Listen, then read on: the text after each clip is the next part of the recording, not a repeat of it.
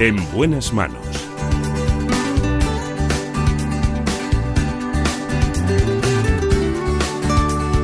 El programa de salud de Onda Cero. Dirige y presenta el doctor Bartolomé Beltrán.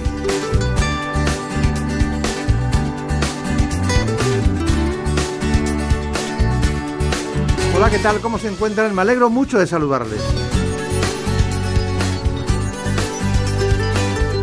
En este espacio hoy vamos a tratar diversos asuntos, unos del ámbito de la dermatología, como es el caso que va a llevar a cabo el doctor Ricardo Ruiz. Me refiero a que cada año se diagnostican unos 4.000 nuevos casos de melanoma en España. Luego seguiremos con el doctor López Brán, y es que vamos a hablar del trasplante capilar, la calvicie y las enfermedades del cabello. Les recuerdo que están ustedes en buenas manos. En buenas manos. El programa de salud de Onda Cero.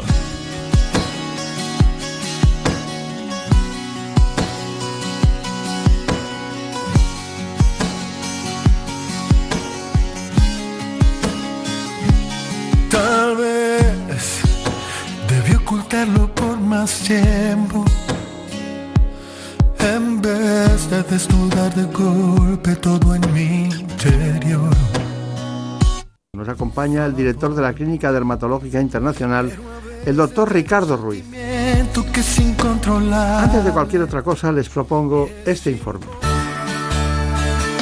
En buenas manos. El programa de salud de Onda Cero. Además de fotoenvejecimiento, la exposición al sol provoca inmunosupresión, que puede derivar en infecciones, sensibilidad solar y en trastornos más graves como el cáncer.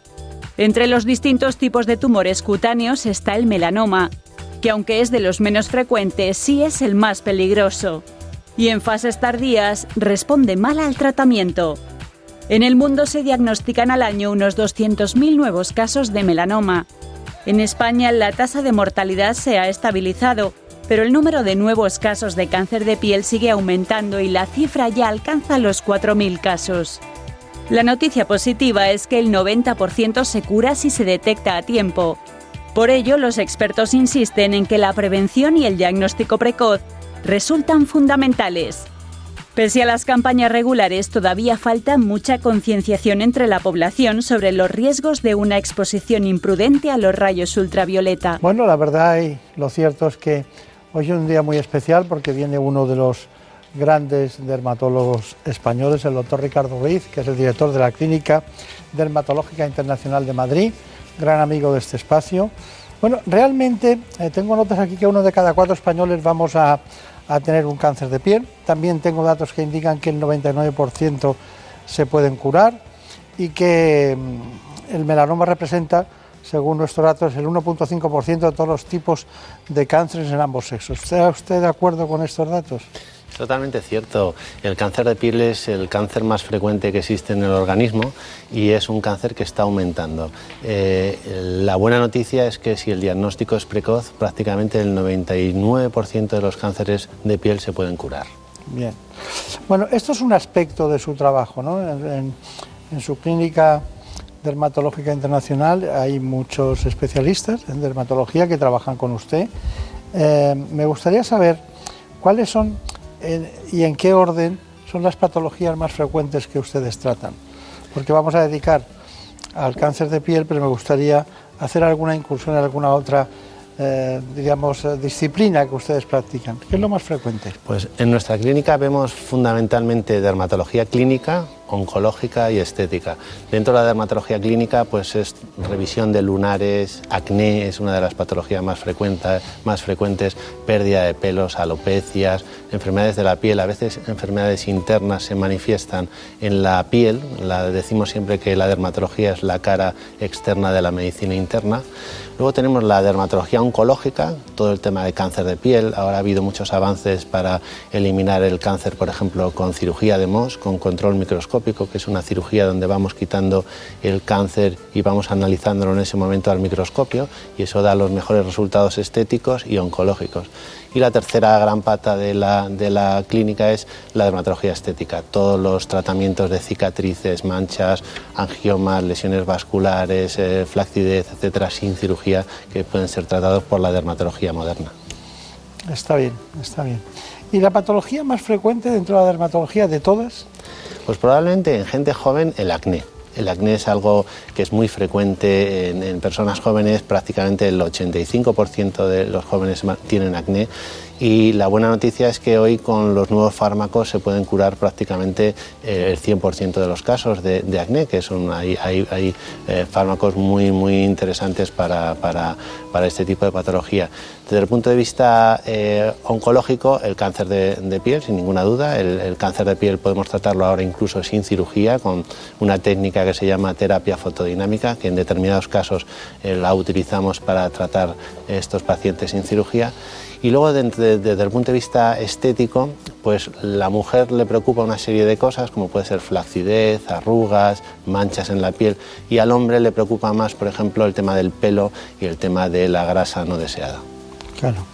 Bueno, y todo eso, diríamos, por llamarlo de alguna manera, no me gusta la palabra catálogo, pero sería el catálogo de, de cuestiones más frecuentes que aparecen en la consulta, ¿no? Exactamente. Bueno, y en el tema de los láseres en dermatología, ¿tiene usted un área que se dedica a eso? Sí, en nuestra unidad hay un, doctor, el doctor Sánchez Carpintero, que es el que dirige la unidad láser, y eh, con los láseres hoy podemos tratar, pues, por ejemplo, manchas de la piel, tanto manchas hormonales como manchas producidas por el sol.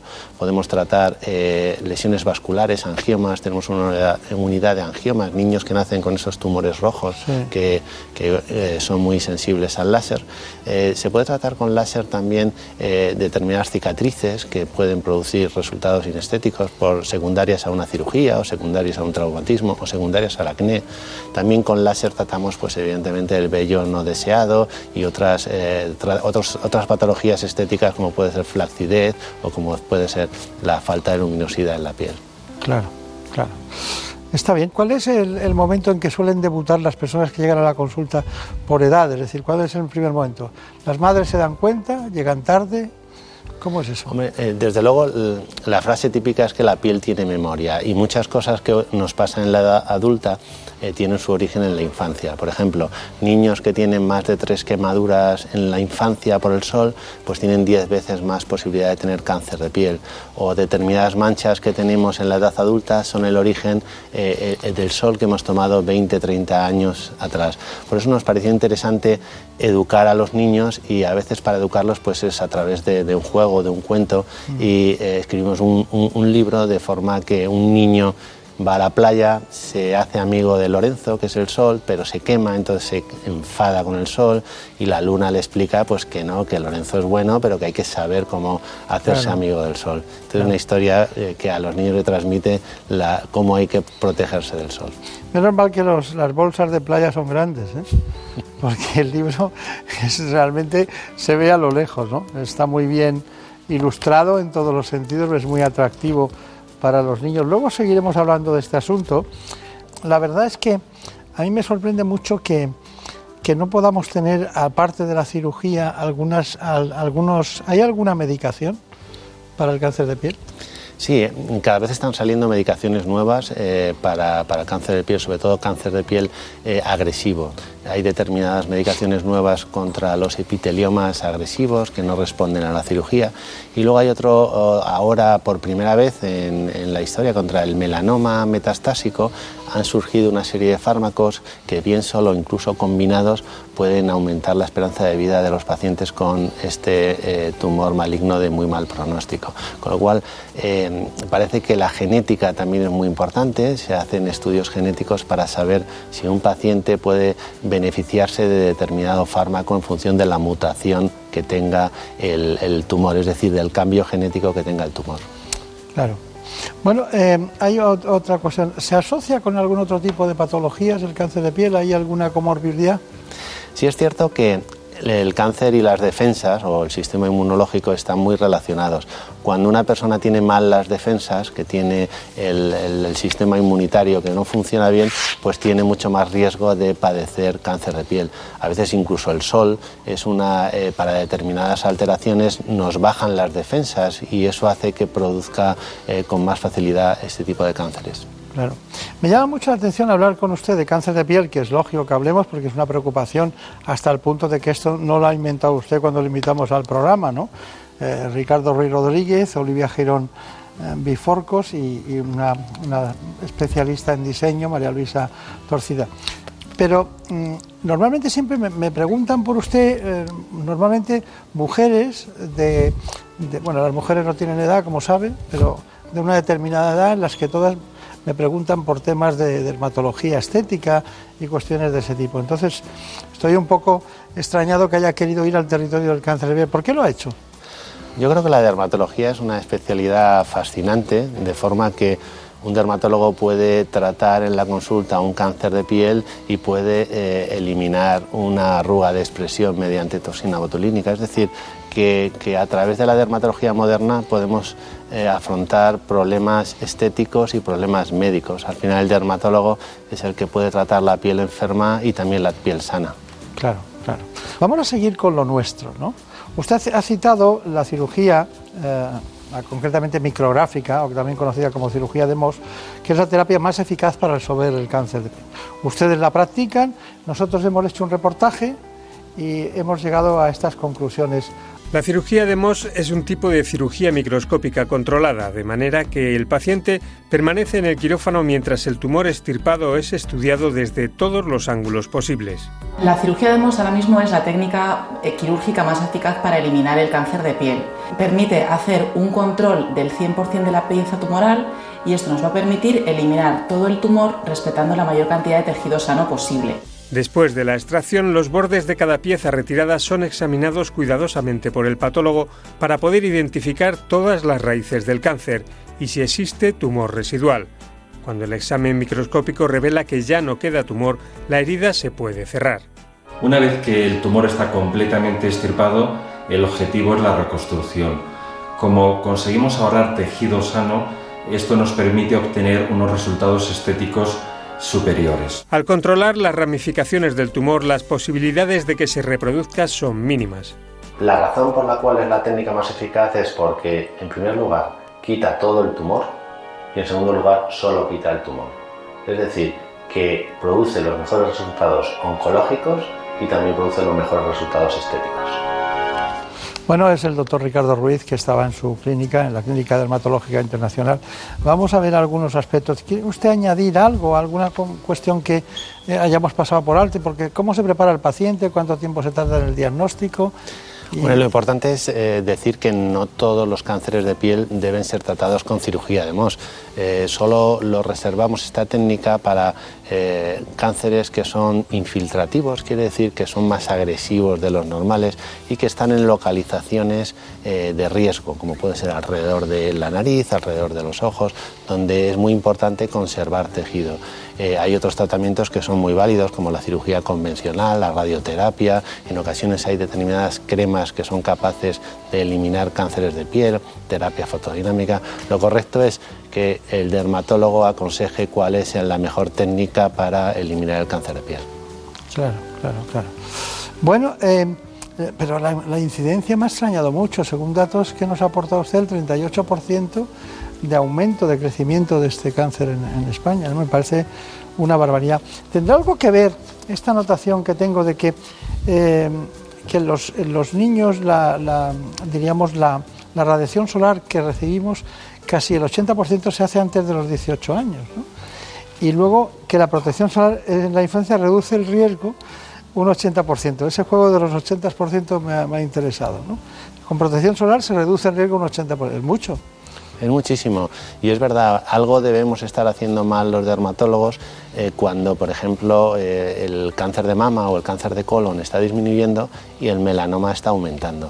Y cuando la piel es el mayor órgano que tenemos y lo podemos ver, es el único órgano que vemos en su totalidad. Por eso el mensaje debe ser que el paciente debe una vez al año, sobre todo una persona que tiene muchos lunares, visitar a un dermatólogo y revisar los lunares. Está bien. Bueno, eh, realmente eh, lo que también me ha sorprendido es que entre los 15 y los 34 años es la forma de cáncer más mortal. Exactamente, porque el melanoma aparece en gente joven y es un, cáncer muy agresivo. Por el tamaño que tiene, no hay ningún cáncer tan agresivo en el cuerpo humano. Y es en esas edades cuando puede eh, manifestarse, dar metástasis y producir muchos problemas. Claro. Bueno, hay campañas, como esa campaña famosa de No te quemes con el sol, campañas que pretenden enseñar, educar a la población infantil y a, los padres en su conjunto y también a la zona, a los, los hábitos escolares, para que induzcan a la protección.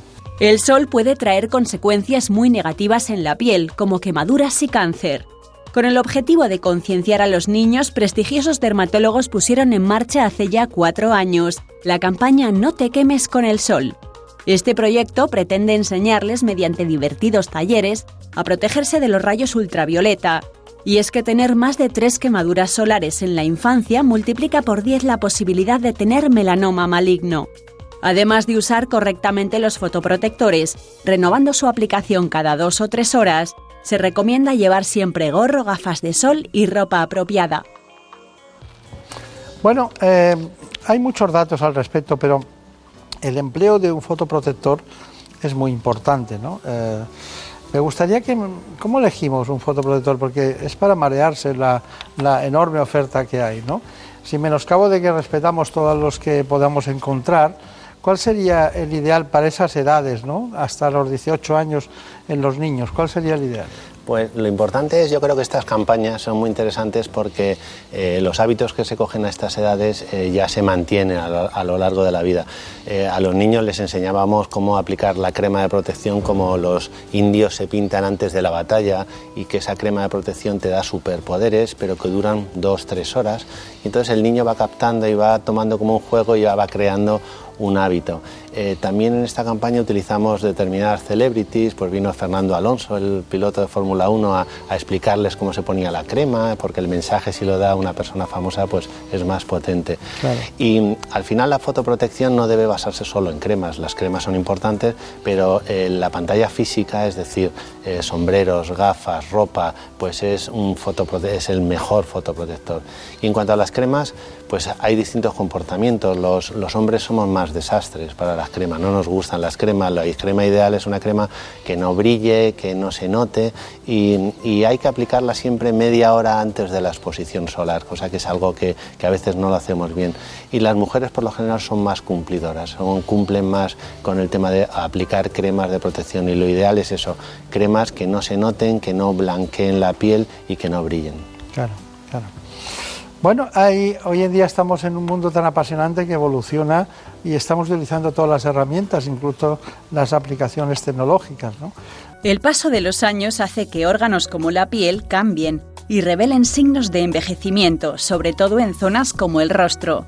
A partir de los 20 años debemos empezar a cuidarnos para retrasar la aparición de las primeras líneas de expresión y no debemos olvidarnos de limpiar bien la piel e hidratarla.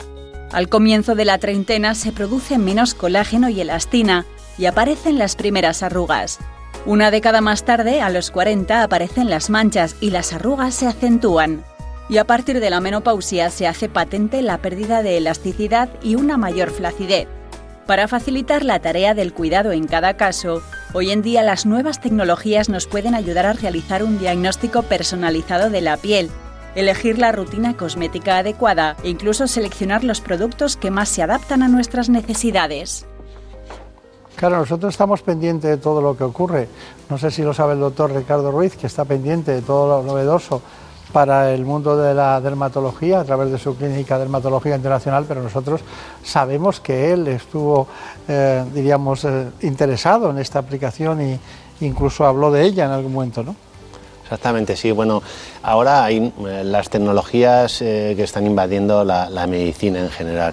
Es verdad que hay que ser cauto eh, en cuanto a que todos estos avances no pierdan la esencia de, la medicina. Al final la, verdadera revolución de la medicina es sentarte al lado del paciente, escucharle, oírle, tocarle, palparle y, que, el paciente se sienta atendido. ¿no? O sea, a veces las tecnologías hay que tomarlas con, precaución, pero, pero es cierto que, hay muchas tecnologías eh, que pueden ayudar a mejorar el acto médico y pueden ayudar a, a mejorar la experiencia del paciente, pues en determinados mapas de lunares que hacemos con dermatoscopia digital, que eso nos permite visualizar pequeños cambios en lunares para diagnosticar precozmente un melanoma, o aplicaciones como esta que hablábamos, que se llama Skindom, que lo que hace es, es como un consejero cosmético, de forma que uno eh, a través de un algoritmo pone su tipo, una serie de preguntas y entonces se diagnostica el tipo de piel, una piel sensible, seca o, grasa, y en función del tipo de piel pues se aconseja una serie de, cosméticos, una serie de eh, hábitos eh, estéticos para hacer en casa y se manda estos productos cosméticos a, su paciente, a, la casa del paciente. Al final, estas nuevas tecnologías pues pueden ayudar a que el paciente cuide su piel mejor, pero lo más importante es que el paciente tenga un contacto directo con el dermatólogo. Claro.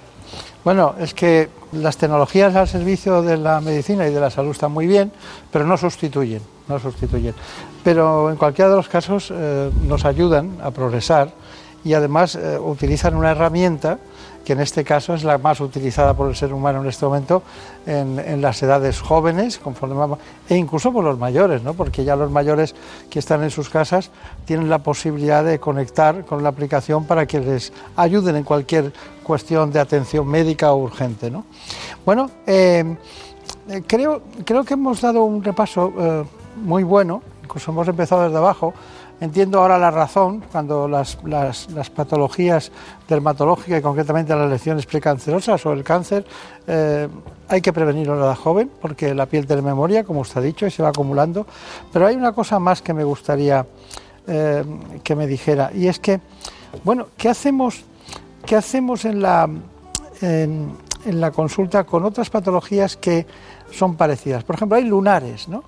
Eh, y, la gente de repente, a mí me ha pasado, la semana pasada, un amigo, un lunar, y, de repente había cambiado de forma la periferia. Luego no fue nada, pero ¿cuáles serían las características para ir al dermatólogo? Pues esa es una pregunta muy buena. Eh, al final, los cambios en los lunares que pueden ser eh, pues un poco preocupantes se basan en la regla ABCDE. A de asimetría. Cuando un lunar es asimétrico, pues puede ser malo. B de bordes irregulares. Cuando los bordes son irregulares también puede ser maligno. C de color, que el lunar tenga zonas oscuras o claras. Entonces ese cambio de color también es preocupante. D de diámetro, cuando tiene más de 6 milímetros, pues eso ya es algo que puede empezar a preocupar. Y el más importante es la E, E de evolución, un lunar que cambia. Por eso hacemos esos mapas de lunares para poder ver si ese lunar está estable o está cambiando. Nosotros los dermatólogos, nuestros móviles los tenemos llenos de las fotos de nuestros hijos y luego lunares de pacientes o amigos que van cambiando y nos dicen si son buenos o no. Está, está bien. Bueno, son, son elementos fundamentales para tener en cuenta, pero eh, en el cuero cabelludo también hay de vez en cuando unas verrugas o hay una especie de lunar venido a más. Eh, ¿Se encuentran también tumores en el cuero cabelludo? Sí, sí, de hecho es algo que es, que es, una localización frecuente del cáncer en cuero cabelludo. Eh, nos refieren muchos fisioterapeutas melanomas en la espalda y peluqueras melanomas en el cuero cabelludo. Por eso es importante educar a fisios y a peluqueras en, en la exploración del cuero cabelludo porque a veces eh, ellas son los que hacen el diagnóstico precoz de este tipo de lesiones. Pues ya tenemos el, siguiente libro. Primero que los niños hablen con, con, don Lorenzo y con la luna que les, que les calme, ¿no? Y luego pasamos a las, a las peluquerías, ¿no? Que podría ser un buen elemento. Bueno, em, estamos en el mundo de las ideas y hay que ponerlas en práctica. Em, como conclusión, algunos han incorporado algo más tarde con este mayor riesgo que tenemos en los últimos tiempos con el cáncer de piel. Pues al final el mensaje es que, tomar el sol no es que no hay que decir que es malo totalmente. El sol también tiene sus efectos positivos. Tan malo es no tomar nada del sol como tomar demasiado el sol. Lo correcto es no quemarse, la quemadura solar es lo que es malo para la piel, es lo que es malo para los lunares y es lo que hace que empiecen a aparecer signos de envejecimiento. Y el mensaje al final es que la dermatología moderna pues puede ayudar mucho a los pacientes a, mejorar su calidad de vida a través de la piel, eh, pues con unas revisiones periódicas de los lunares, con unas técnicas mínimamente invasivas para eliminar determinados cánceres y luego a través de la dermatología estética pues también ayuda a envejecer con elegancia. Está bien. Pues nada, muchísimas gracias. Le ruego que nos dedique al programa el libro Fernando Saz, amigo de la piel. El doctor Ricardo Ruiz, sí, aquí tendrá un espacio. Y mientras tanto, eh, pues yo les voy a decir que bueno, ha sido una gran oportunidad estar con el doctor Ricardo Ruiz, que por cierto, eh, ¿cuál es el, país del mundo donde se ha formado usted, en donde más ha aprendido? Bueno, donde más he aprendido es en España. O sea que, aquí sí. Y he estado, me he formado también en Estados Unidos y luego he viajado por, pues por muchos sitios a aprender de. Y no es, uno no para de formarse y de aprender, pero desde luego que al final donde más uno aprende es en la propia consulta. Está bien. Yo creía que diría Brasil. Mm, bueno, sí, es verdad que determinadas técnicas eh, estéticas, sobre todo los brasileños, son muy pioneros, son muy creativos y hay muchas cosas que aprender allí. Sí. Mm. Bueno, pues nada, ha sido un placer. Muchísimas gracias. Muchas gracias a vosotros. En buenas manos. El programa de salud de Onda Cero.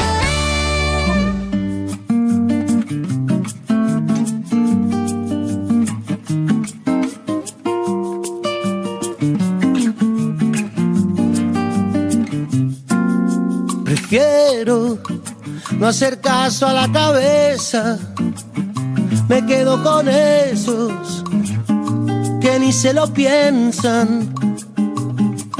Prefiero a darlo por hecho, perder una apuesta.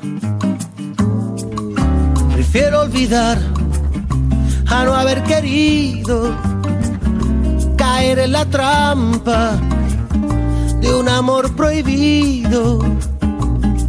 Prefiero poquito de nada. ¿Sabían ustedes que casi la mitad de los hombres mayores de 50 años sufren algún tipo de alopecia? ¿Lo sabían? Mil veces prefiero. Se trata de un problema que también afecta y cada vez más a las mujeres. Son como niños Vamos a hablar con el jefe de dermatología del Hospital Clínico Universitario San Carlos de Madrid, el doctor Eduardo López Brán. Mil veces prefiero a todos aquellos. Les situamos en las coordenadas de este problema el trasplante capilar, de la calvicie y las enfermedades del cabello con un informe que propicia el que ustedes sepan divulgativamente qué vamos a hablar en este espacio. En buenas manos en nuestro país cada vez más hombres tienen predisposición genética a quedarse calvos y también aumenta este fenómeno entre las mujeres. El reparto por comunidades es curioso. Los gallegos son los que menos riesgo tienen de perder el cabello y los castellano-leoneses los que más. Pero ¿saben que cada día perdemos entre 80 y 110 pelos? Hay muchos tratamientos para la calvicie, fármacos orales y tópicos, pero el trasplante capilar es el único definitivo. Anualmente se realizan cerca de 300.000 trasplantes en todo el mundo y en España se calcula que unos 5.000, aunque cada año la cifra va en aumento. Esta técnica es solicitada por muchos más hombres que mujeres. Eso sí, cada vez más mujeres deciden someterse a este tratamiento y representan entre el 25 y el 30% de las personas que se someten a un trasplante. Los nuevos procedimientos consiguen trasplantar los cabellos en menos tiempo, con más precisión y logrando unos resultados más naturales. Bueno, pues aquí está con nosotros un amigo de este espacio, ha venido en algunas ocasiones, le tenemos un, gran afecto. Tenemos un, grupo de dermatólogos en Madrid que no compiten entre ellos, pero que cada uno aplica disciplinas muy, muy especiales. En realidad usted es dermatólogo, puede hacer cualquier cosa dentro del ámbito de la dermatología y es jefe de un servicio, un servicio importante del Hospital Clínico Universitario San Carlos de Madrid. Allí también es director del instituto, el Instituto de Enfermedades y Cirugía de la Piel, ¿no? en ese mismo hospital. Y luego es fundador y director de la clínica IMEMA. ¿Qué es el IMEMA? Pues IMEMA es una clínica que desde hace muchos años intenta dar una solución a los problemas dermatológicos, estéticos y capilares que tienen los pacientes. Un abordaje integral en el que trabajamos dermatólogos, cirujanos plásticos, médicos estéticos, de manera que podamos solucionar de una manera global las necesidades de los pacientes. ¿Es verdad, eh, doctor López Brán, que usted ha realizado el primer trasplante robotizado a una mujer en España y el trasplante de pelo 10 millones con el robot Artas? Pues sí, la verdad es que hemos sido la primera clínica que ha realizado un trasplante robotizado a una mujer en este país y ha coincidido que hemos podido eh, trasplantar el 10 millonésimo pelo, digamos, en el mundo con un robot. Son coincidencias que a veces se dan, pero que es bueno que España, en este caso de la mano de Clínica IMEMA, haya podido contribuir a ese hito que supone la cirugía robótica del pelo, el haber trasplantado el 10 millonésimo pelo a un paciente calvo. ¿A cuántos metros está su clínica del Santiago Bernabéu? Bueno, está poquitos, pero a mí se me hace mucho más cortos cuando bajo contento a ver cómo gana el Madrid. me lo temía, pero está muy cerca, ¿no? Muy cerquita, 300 metros, 400 metros. Como es cuesta abajo, es fácil de llegar al Bernabéu. Sí. Bueno, a muchos pacientes se les hace cuesta arriba el, tema de la, alopecia y de que se les convenza de un trasplante, ¿no? Eh, ¿Me puede decir eh, cuáles serían las, decisiones más frecuentes cuando un paciente tiene alopecia y es, la indicación precisa consiste en el trasplante de pelo. Cuando un paciente tiene una pérdida de pelo ya evidente y ya, bueno, pues ha agotado las posibilidades de tratamiento médico o le ha aburrido el tener que continuar un tratamiento médico de manera eh, continua todos los días y tiene una buena zona donante, porque esto es importante, no todo el mundo puede trasplantarse es necesario tener una buena zona dadora, una buena zona donante de la que podamos obtener pelo suficiente para redistribuirlo y para repoblar el área calva. Pues ante esos síntomas de pérdida de pelo en algún área podemos indicar el trasplante tanto en hombres como en mujeres. Está bien. Eh, ¿Cuál es la diferencia sociológica que hay? ¿no? Decir, eh, veo a muchos hombres eh, deportistas eh, que están que tienen una relación especial diferente a lo que esperábamos con el pelo, ¿no? Eh, y muchos y muchos em, quieren tener pelo, ¿no? Em, quieren tener pelo. Y no pasaría nada porque no lo tuvieran. ¿Nota usted esa diferencia eh, sociológica de, de deseo de tener pelo y nota que también, eh, que era tradicional las mujeres, una mujer que se le cae el pelo tiene un disgusto enorme, ¿no? ¿Me puede explicar esas diferencias que hay entre unos y otros? ¿Cómo ha ido evolucionando, sobre todo? Es cierto que el pelo no tiene ninguna función vital para el ser humano más allá de que nos protege frente a la radiación solar. Es decir, cuando uno pierde el pelo a temprana edad, se quema con más facilidad y esto va a favorecer el desarrollo de un cáncer en el futuro, un cáncer de piel.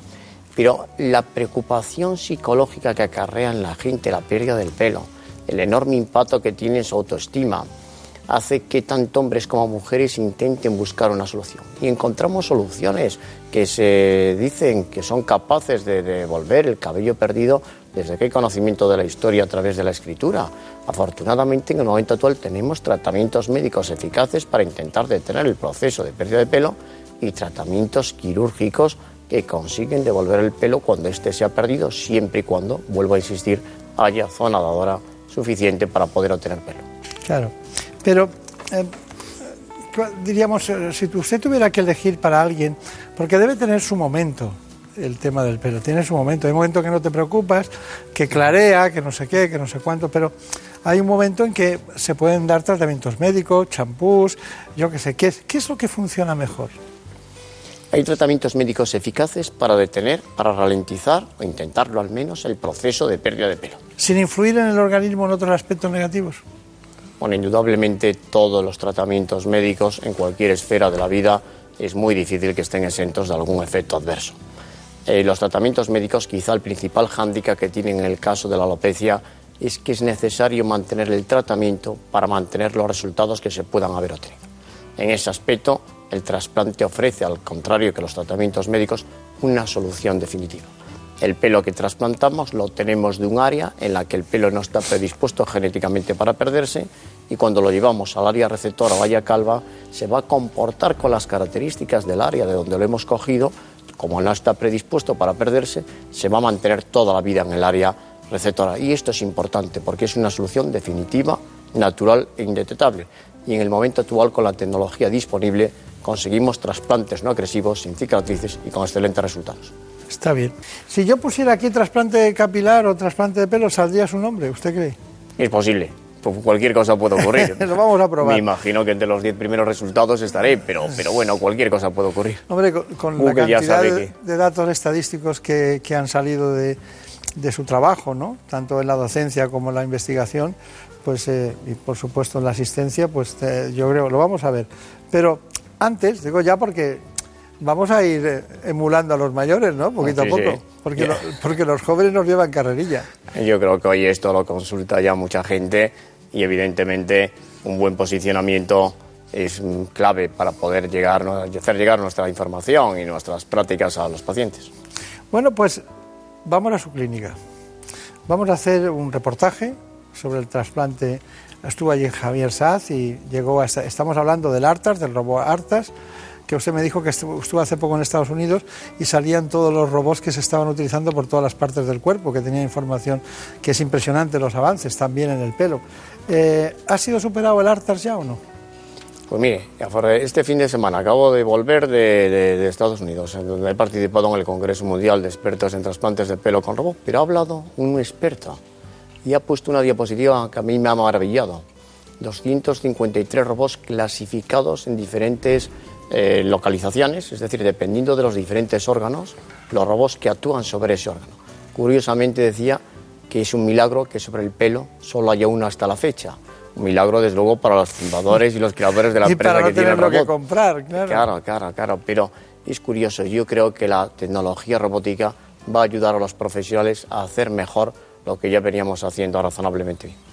Siempre sin perder de vista al paciente, ¿eh? que es el que habla, el que siente, el que padece, sí, el que sí, quiere. sí, sí. No, aquí no me lo toques, me lo quitas mejor de ese otro lado. Tenemos un paciente que tiene una pérdida de pelo a nivel de la coronilla, también a nivel de la parte anterior, y entonces en el trasplante de hoy, utilizando tecnología robótica, lo que vamos a hacer es repoblar la coronilla y volver a densificar su zona anterior para volver a recuperar la pérdida de pelo que ha tenido desde el último trasplante hasta hoy. Vamos a continuación a preparar la zona dadora de donde vamos a extraer las unidades foliculares.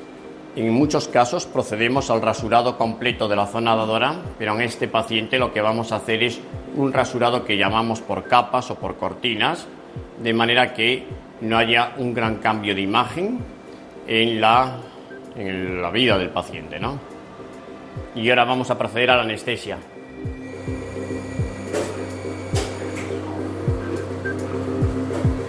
Pues la finalidad de estas incisiones que estamos realizando en el área receptora o área calva es preparar las incisiones, los agujeritos, digamos, para poder introducir ahí posteriormente las unidades foliculares que vamos a extraer robóticamente. Bueno, hemos preparado la zona dadora del paciente y lo que hemos hecho es situar esta placa que tiene alrededor unos fiduciales que son los elementos que el robot va a leer para obtener la información de los diferentes parámetros del área dadora del paciente en función de los cuales va a diseñar mediante unos algoritmos inteligentes la posterior extracción de las unidades foliculares por el brazo robótico. Como veis, en esta pantalla estamos reproduciendo lo que el robot está leyendo. Si observan, los puntitos verdes son las unidades foliculares que el robot ha identificado y que consecuentemente va a ir extrayendo. Aquí se va a ir obteniendo un modelo virtual 3D del paciente en el que se van a ir recogiendo las cuadrículas que vamos extrayendo, sabiendo el número de unidades que extraemos por cuadrícula con exactitud y obteniendo el número total de unidades que extraemos en cada paciente. Es el único sistema que actualmente existe que permite tener una información exacta y veraz del número de unidades que se extraen y consecuentemente que se implantan. Como veis, en el área receptora habíamos preparado las incisiones, hemos procedido a la extracción robótica de las unidades y en este momento estamos procediendo a la implantación de las unidades foliculares, cada una de las unidades con uno, dos, tres o cuatro pelos en la incisión correspondiente. Con esto finalizaremos la siembra. Esta siembra tiene que ser correctamente abonada por el paciente. Son muy importantes los cuidados posoperatorios. Y si todo va bien, si hacemos bien el abono, después de este trabajo minucioso, de estas horas de trasplante, conseguiremos con el paso de los meses, 12, 15, 18 meses, un resultado definitivo, un resultado muy satisfactorio. Habremos repoblado la zona calva, la zona alopécica, de manera definitiva, indetectable y natural. Bueno. Un médico, un reputado profesional era el paciente. Es que realmente es algo que me satisface, que los compañeros confíen en uno para que le trasplantes. Claro. He visto que hay varias unidades en cada, en cada siembra, ¿no? Cada vez que Sí, hacen... Hay... sí. En cada incisión, en cada ¿No se pueden agujerito. poner más? ¿Se pueden poner más incisiones? No, más en cada uno, en cada uno de los de las siembras ha dicho que había tres, que se ponían tres. Sí, son unidades que pueden tener de uno a cuatro pelos, en algún caso hasta cinco. Es decir, en cada. Pero sería cuanto más mejor, ¿no? Sí, pero hay un límite. Lo que trasplantamos es unidad folicular a unidad folicular y la unidad folicular generalmente en el área donante tiene de uno a cinco pelos. Entonces la extraemos, la mantenemos intacta y la introducimos en el área calva tal como crece en el área, en el área donante. Claro. ¿Y cuántos, eh, cuántos, eh, cuánto tiempo utiliza para una operación de este tipo? Una operación de este tipo puede llevar 8, 9, 10 horas incluso. Es larga, minuciosa y cansada. Para usted sobre todo. Para todo el equipo. Es una labor del equipo. Cuento con equipo de enfermeras altamente especializadas, las primeras enfermeras acreditadas en Europa como Artas Clinical Excelente, con una gran experiencia, que implantan todos los días 5.000, 7.000 unidades y esto permite, para hacer bien las cosas con calidad, hay que hacer un mínimo de cantidad. Yo no podría, somos cinco personas en el equipo y afortunadamente eso permite conseguir unos resultados en un porcentaje elevado de pacientes muy satisfactorios. ¿Infecciones? Es difícil porque el cuero cabelludo, como usted muy bien sabe, está muy vascularizado. Lógicamente el paciente tiene la protección antibiótica necesaria. A todos los pacientes le cogemos una vía, administramos en la vía el antibiótico, el antiinflamatorio y el analgésico y siempre hay que tener presente que en este tipo de cirugías la seguridad del paciente es primordial. ¿Cuántas sesiones? Depende un poco del área a repoblar y también de las posibilidades de su zona donante. Hay pacientes que con una sola sesión vamos a poder lograr un resultado satisfactorio y en otros, en cambio, si su zona donante lo permite, vamos a tener que hacer una nueva sesión. Cuanta más superficie queramos repoblar, menos densidad. Esto tiene un límite. El límite es que la- área donante tiene una longitud, tiene una anchura y tiene una densidad por centímetro cuadrado. Nosotros del total de unidades que tiene el paciente podemos extraer un máximo de un 30%. Si extrajésemos más, le dejaríamos calvo ahí. Claro. ¿Cuántas sesiones? Pues pueden ser necesarias dos, tres sesiones para lograr un resultado bueno. Un- la gente cada día exige más y además eh, muchas veces interpretan el resultado de los famosos en televisión como real. Y todos sabemos que el resultado a veces está un poco decorado por algún peinado adecuado, por alguna microfibrilla que se emplea para decorar este resultado. El paciente se ha vuelto muy exigente y tenemos un límite, un límite que nos da la zona dadora y las posibilidades que en este momento tenemos, que son muchas, pero no podemos lograr milagros. Está bien. Bueno, eh, en un buscador sale usted el cuarto en el mundo cuando se pone trasplante de pelo. Y en otro buscador sale el quinto.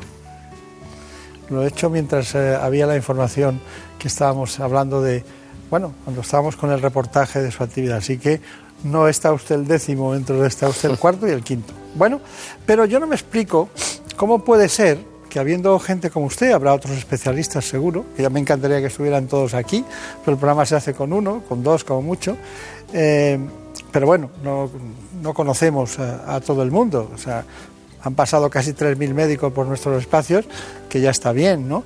Pero la pregunta es, ¿cómo puede ser que 10.000 españoles se vayan a Turquía a hacer trasplante de pelo? Eh, 2.500 euros es lo que cuesta un trasplante capilar en Turquía, incluyendo la estancia en un hotel de 5 estrellas. Es lo último en turismo sanitario. Cada año 10.000 españoles viajan a Estambul para solucionar su problema de alopecia, atraídos por un precio tan económico. El salario en, en Turquía de un médico es tres veces menos que el de España. Además, eh, contamos con una moneda que es el euro por encima, bastante por encima de la moneda de la lira turca. El contacto previo con la clínica de Estambul se hace a través de Internet. Es otra forma de abaratar costes. Se hace un estudio, se solicita unas imágenes que se rellena un formulario a través de Internet. Nosotros se lo enviamos a los doctores y ellos lo que hacen es evaluar el caso. En apenas tres días se hace la operación y la cura. En España un tratamiento de este tipo cuesta entre 7.000 y 15.000 euros.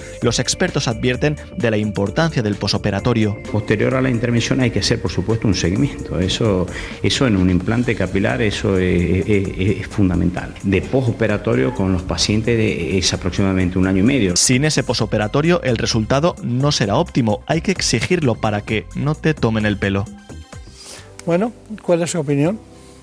Bueno, yo creo que Turquía es un país que efectivamente ha hecho una labor de marketing importante en el tema del trasplante, pero creo honradamente que los datos no son válidamente comparables. Estamos hablando de un precio low cost, de un precio que se ha mencionado en el reportaje, comparándole con otros precios a nivel de este país.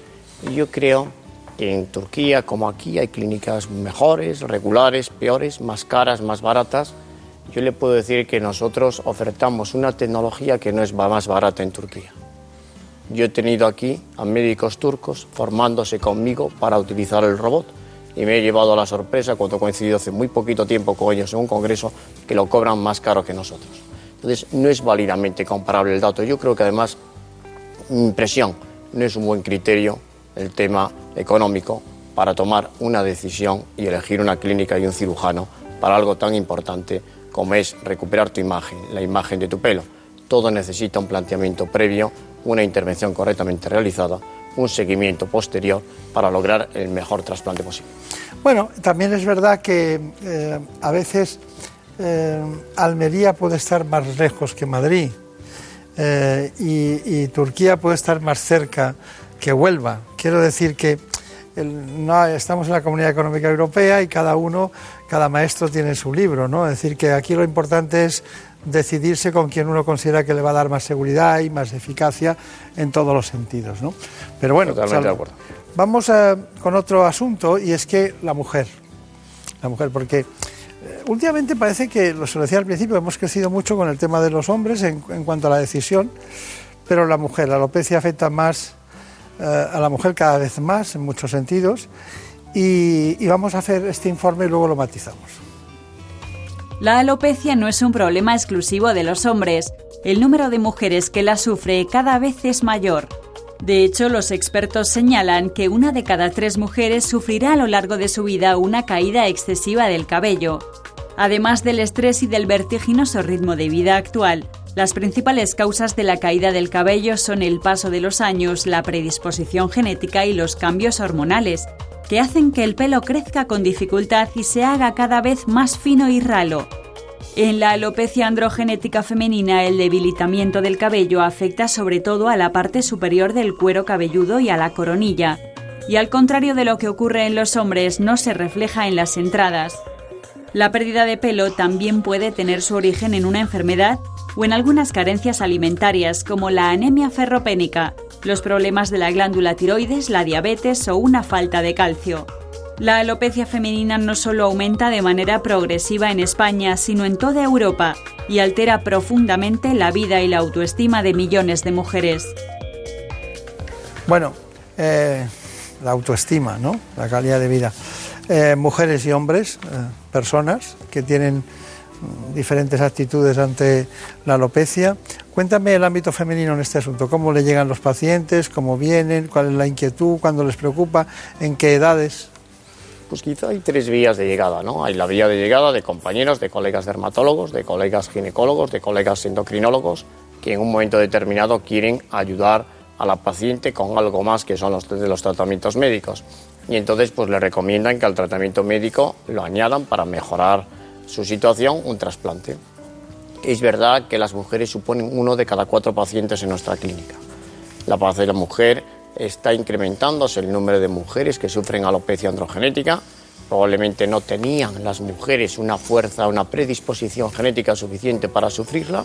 Era necesario algún factor agravante o desencadenante y el estrés, la ansiedad que ha supuesto la incorporación con fuerza de la mujer a todos los ámbitos sociolaborales pues ha puesto en marcha quizá alopecias que de otra manera estarían latentes. Pero bueno, los resultados en las mujeres combinando tratamiento médico y trasplante son muy exitosos. Está bien. Eh, ¿Ha visto usted pacientes? Hay un biotipo de, pacientes mujeres que tienen alteraciones eh, ovario poliquístico, alteraciones menstruales, son la misma mujer. De repente tiene hirsutismo, tienen vello, más de lo normal, y han solido tener acné en algún momento de su vida, y todo ese perfil que usted me va sintiendo con la cabeza como correcto, tienen alopecia, tienen más alopecia ese tipo de mujeres. Seguro hay un fondo hormonal, son mujeres que tienen hirsutismo, que tienen alopecia, que tienen seborrea y acné, el conocido síndrome Saja, que suele acompañarse de alteraciones, de un aumento de la producción androgénica a nivel de ovarios o de suprarrenal y que, bueno, en muchos casos en ovario poliquístico necesitamos la ayuda, la colaboración de los compañeros, de los colegas endocrinólogos y ginecólogos para ayudar a este tipo de mujeres. Eh, eh, es, frecuente, ¿no? ese tipo de mujeres, un porcentaje alto de... Sí, sí, sí, efectivamente, no es infrecuente que encontremos en la consulta este tipo de causas como responsables de la pérdida de pelo en la mujer. Bueno, eh, trasplante de pelo, tratamiento capilar, microinjertos, injertos, doctor López Durán, IMEMA, gran experiencia, pioneros, robot concretamente el ARTAS. Todo eso en conjunto, ¿cuál es su conclusión? Pues yo creo honradamente que tenemos que tener la tranquilidad y la conciencia de que estamos ofertando a aquellos pacientes que quieren solucionar de una manera definitiva, de una manera no agresiva, natural, indetectable, sin cicatrices visibles, la mejor solución. Y la mejor solución es un equipo médico, un equipo clínico con experiencia acreditada, que utiliza además la tecnología posible, la tecnología más avanzada, que es la tecnología robótica, que es la conservación de las unidades a una temperatura adecuada, en el medio de cultivo adecuado, activándolas adecuadamente y que todo eso lo acompaña del abono adecuado de la siembra realizada para lograr el mejor resultado posible. Bueno, eh, está, está todo muy bien. Eh, es, todo, es apasionante este mundo, es un mundo muy, muy concreto, pero cuando llega alguien, eh, llega alguien a hacerse este tipo de intervenciones, cuando hacen intervenciones de estética, en la que la mujer pierde arrugas, eh, eh, acaba teniendo el pecho adecuado, acaba teniendo la, la imagen suya personal más resplandeciente, hay un tiempo silencioso, un tiempo muerto en el que no se la ve, porque hay hematomas, porque hay problemas. Tal. ¿Cuál es la, preocupación que tienen? Eh, famosos y no famosos en su vida diaria, ¿qué hacen cuando está haciendo ese proceso del trasplante en ese tiempo que va a durar? ¿Qué hacen? ¿Cómo, cómo ocultan el, paso de, de, una situación a otra? Pues la verdad es que yo he visto de todo. Los he visto que se han presentado en público al poco tiempo de hacerse un trasplante y no les ha importado. Los he visto que lo han contado directamente que se han sometido a un trasplante y otros que han aprovechado algún periodo vacacional, alguna baja de paternidad, alguna circunstancia para poder pasar más desapercibido. Cada uno le enfoca dependiendo de su carácter y de su personalidad, con naturalidad o intentando esconderlo, aprovechando alguna circunstancia que se lo permita. Está bien. Bueno, pues ha sido un placer. Eh, seguimos en el mismo camino. El único robot que se dedica, eh, el ARTA es el único que se dedica, dicho, al, al trasplante de pelo. Hemos visto que en la zona lumbar hay cinco, que en determinadas cuestiones para lo que es la próstata hay seis o siete diferentes, son distintos países, distintas tecnologías, pero aunque cambie el robot, seguiremos yendo al dermatólogo. Sin lugar a dudas, el profesional por lo de ahora es insustituible. Y eso no es malo. Yo creo que la combinación de buen profesional y tecnología más avanzada es el mejor binomio en este momento. Muy bien, pues doctor López Blanc, muchísimas gracias, ha sido un placer como siempre. Mucha suerte y hasta pronto. En buenas manos. Hey there, kids, put on your dancing boots. Come dance with me. Come dance with me. What an evening. En esta apacible tranquilidad de la radio conozcamos las noticias que se han producido en España y en el mundo en la última hora. Vertebran la información y estos contenidos nuestros compañeros de informativo. Los dejo con ellos y volvemos después. Seguiremos hablando por una parte de hipertensión y por otra de alteraciones sexuales.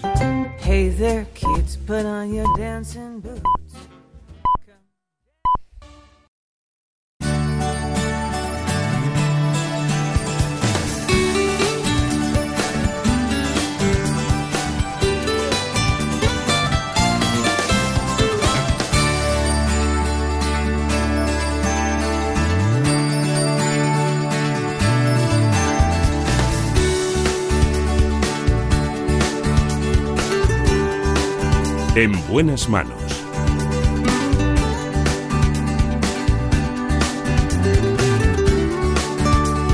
El programa de salud de Onda Cero.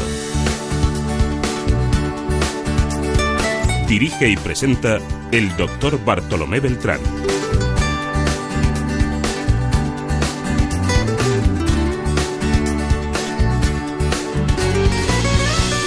Seguimos adelante. Aquí estamos en la segunda parte del programa para hablar de hipertensión. Nos acompaña la doctora Nieves Martel. Les recuerdo que los datos son apabullantes. En España hay 14 millones de hipertensos. Se le llama el asesino silencioso, todo porque no da síntomas. La doctora Nieves Martel es jefe de la unidad de hipertensión del Hospital Clínico Universitario San Carlos de Madrid. Así que mientras nos cuenta todos los aspectos en relación con la hipertensión y su efecto sobre los órganos diana, me refiero en este caso al cerebro, el corazón o el riñón, vayamos con este informe. En buenas manos. El programa de salud de Onda Cero. Tener la presión arterial elevada de forma crónica y mantenida supone un importante factor de riesgo cardiovascular. Además, cuando la tensión sistólica supera los 180 milímetros de mercurio, se producen las denominadas crisis hipertensivas, que pueden ser asintomáticas o cursar con síntomas difusos. Estas requieren atención médica inmediata, ya que pueden tener consecuencias muy graves en los órganos diana, cerebro, corazón y riñón, e incluso provocar la muerte. Entre las causas más comunes de estos picos de tensión están la falta de adherencia al tratamiento, consumir sal en exceso, sufrir crisis de ansiedad, realizar ejercicio físico de forma intensa y padecer obesidad y apnea del sueño.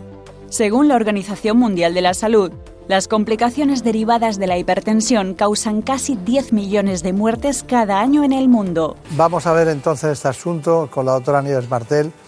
Ya estuvo no hace mucho tiempo aquí con nosotros para hablar precisamente de hipertensión, todos aquellos aspectos, las coordenadas de esa patología.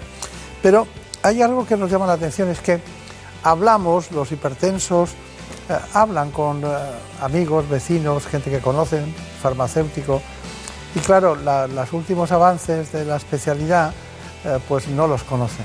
Y no saben por qué a alguien le ponen una dieta y algún tipo de tratamiento, por ejemplo un diurético, o a otra persona le ponen un calcio antagonista y a otros lo que se llama un inhibidor de la ECA. ¿Y por qué algunos encima toman estatinas o no toman estatinas?